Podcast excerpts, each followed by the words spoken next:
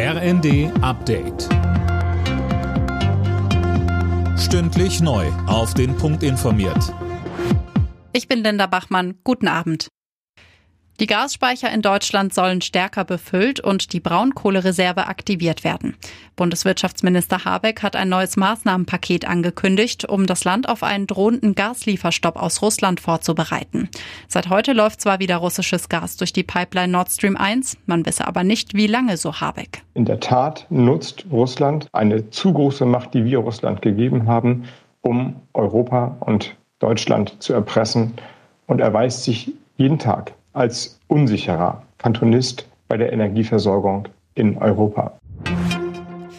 Die Europäische Zentralbank hat die Zinswende eingeläutet. Der Leitzins wird von 0 auf 0,5 Prozent angehoben. Das soll dafür sorgen, dass die Menschen wieder etwas weniger Geld ausgeben und dadurch die Preise sinken. Er galt als einer der größten Stürmer der Welt. Jetzt ist Uwe Seeler tot. Die HSV-Legende starb im Alter von 85 Jahren, friedlich im Kreise seiner Familie. Mehr von Tom Husse. Seeler hatte zuletzt immer wieder mit gesundheitlichen Problemen zu kämpfen. In seiner Karriere lief er mehrfach für die Nationalmannschaft auf, war bei vier Weltmeisterschaften dabei, wurde Vize-Weltmeister und später dann auch zum Ehrenspielführer der DFBL vernannt. Dem Hamburger SV blieb Seeler sein Leben lang treu.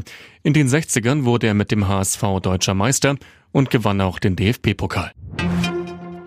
Wer nach bekannten digitalen Sprachassistenten wie Siri und Alexa benannt ist, darf den Vornamen ändern lassen. Das hat das Verwaltungsgericht Göttingen entschieden.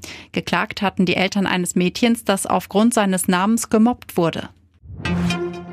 Die deutschen Frauen stehen im Halbfinale der Fußball-Europameisterschaft in England. Das DFB-Team setzte sich mit 2 zu 0 gegen Österreich durch.